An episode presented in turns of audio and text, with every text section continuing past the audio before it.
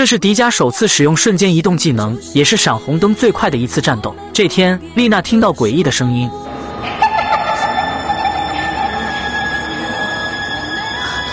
看见眼前出现了一个外星人，下一秒又突然消失了，以为是自己眼花了。还未缓过神来的丽奈被大古吓了一跳。琳娜，哼，吓到你了，开玩笑的。丽娜生气的直接离开。大古对外星人侵略星球的目的感到疑惑不解，觉得星球之间就不能和平共处吗？到了晚上，丽娜又听到诡异的声音，一直不敢回头查看。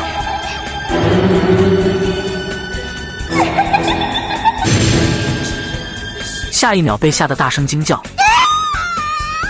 大古听到声音赶来，发现晕倒在地上的丽娜。队长和指挥也闻声赶来，丽娜也醒了过来。队长觉得丽娜是疲劳过度，下令让丽娜休息两天，调整一下。在家休息的丽娜刚和朋友打完电话，准备上床睡觉的时候，诡异的声音再次出现，丽娜顿时毛骨悚然。是谁？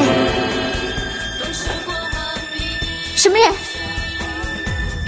下一秒，外星人突然出现，随后就被外星人抓走了。指挥有了重大发现，在克里莫斯诸岛袭击总监的外星人，可能和曾经袭击空军基地的外星人是同一个外星人。队长察觉到这个外星人一直在监视着我们的动静，是在等待机会实施有效侵略。另一边，大古使用通讯器联系丽娜，可是一直无法联系上，感觉到肯定出了什么事情。掘井找到外星人的老巢就在昆仑山脉那里，野瑞检测到有生命反应，不过现在外星人还没有活动。胜利对众人打算先下手为强。队长下令出发。大古发现活体检查室有异常情况发生，昆仑山发生剧烈震动。丽娜突然出现在大古面前，说出一些非常奇怪的话。这时大古发现眼前的丽娜被外星人控制了，外星人放出狠话威胁大古：如果你阻挠我们的话，哼，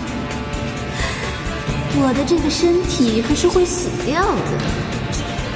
将大古打晕后离开了这里，来到昆仑山脉后，附身在机械龙头上，沉睡已久的机械龙复活了。胜利队赶到发动攻击，怪兽坚硬的盔甲反弹开攻击。指挥发现怪兽的弱点在头部，掘井打算使用德克萨斯炮攻击。大古和丽娜有心灵感应，意识到有危险发生。